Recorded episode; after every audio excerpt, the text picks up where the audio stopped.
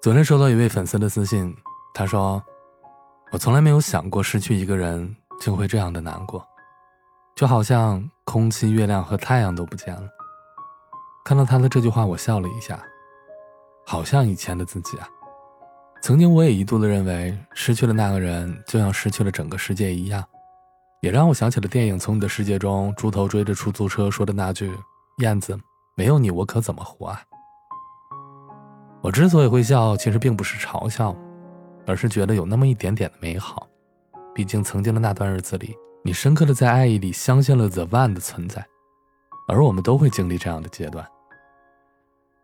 前段时间和一位大学同学聊天，我问他：“现在一想起来你那段戴着耳机的日子就想笑。”他笑骂让我滚，说的那段时间太幼稚。他的初恋是一位酷酷的男生，走到哪里都会戴着耳机。总是一副忧郁的神情，生人勿扰的感觉。后来他分手了，一度要死要活的，后来也就变成了那个男生的样子，走到哪儿都塞着耳机。当时我们都劝他，失个恋有什么呢？好男生有的是，你这么想他，而他说不定早就和哪个姑娘跑到哪里寻欢作乐去了。你总不能一辈子在一棵树上吊死吧？我身边好的哥们有的是，我介绍给你。可是任凭我们怎么说，他还是那副老样子，塞着耳机。默默地流着眼泪，这样的日子从大二到大三，整整一年的时间。大三那年的光棍节，我张罗男男女女一起唱歌，除了我和当时的女友，剩下的都是单身。就在这个局里，他认识了我的一个哥们儿，建立了联系后，我和女友当了几次电灯泡，他们自然而然的就走在了一起。前几天我问他：“你之前不是说我不懂失去一个人的感受吗？你之前不是觉得我们都感受不到你的难过吗？”怎么突然就想开去恋爱了？他打了一连串的哈哈，说着：“他比他要帅多了。”你看，哪有那么多的 the one 啊？只是新人不够好而已。就像大学毕业之后，我也和我当时的女朋友分手了，大家都觉得我们一定是最先结婚的那一对儿。可是谁能想到，他们所看好的我们这一对儿，却是毕业之后最先分手的那对儿。The One 的存在要比我们想的遇见要难得多得多。常见的是那种，哎呦，感觉这个人不错，那就试试吧。因为你不试，你永远就不知道那个人会不会陪你走到最后。可是我们也不应该太高估这种感觉。就像你刷到某个烹饪博主的视频，觉得做出来的这红烧排骨又好看又好吃，听美食博主说秘诀就是一瓶红烧料汁，于是你信誓旦旦的买了回来，觉得这么简单自己也没问题。可是结果呢，往往是一看就会，一学就废。所以，如果你之前真的抱以太大的信心，可能今后就再也不会去亲手烹饪了。是博主错了吗？还是那瓶红烧料汁错了呢？其实都不是，可能是你当时火候的问题，也可能是你用料多少的问题，当然也可能是你手忙脚乱之中搞错了程序。如果是第二次、第三次、四次呢，终究会成功的。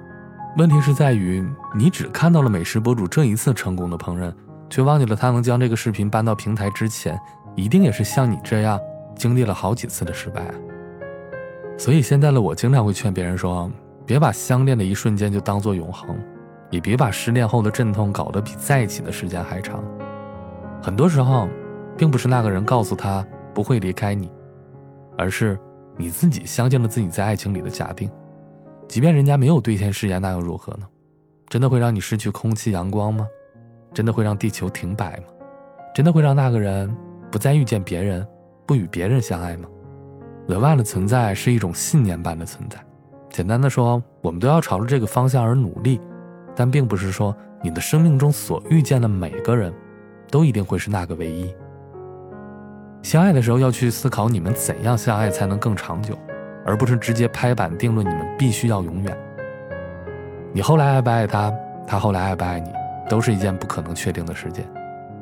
假如真的是和我们之中预想中的背道而驰了，没关系，你不爱我，我先走，这样才会更早的遇见那个真正的 the one。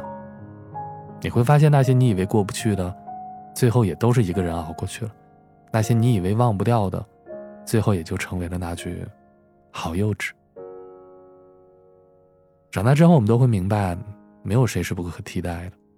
小的时候，你最喜欢的那双鞋子，现在早就找不见了。学生时代曾经信誓旦旦要永远不分离的姐妹兄弟，早就远在天边了。青春里那个非你不嫁、非你不娶的人，大多都成为了别人的新郎新娘。所以我觉得，千万不要抱以一种一生的概念去爱一个人，这样的爱太沉重。而相伴一生，也从来不是一个已知条件，而是一种以爱为名，相互在人生中寻找至尽头的自然而然的最后的结果。要记得，爱在当下，将本该去做的事情尽力去做，这将会比任何一种所谓的永远，都要有意义，也更有趣。晚安。你和世界。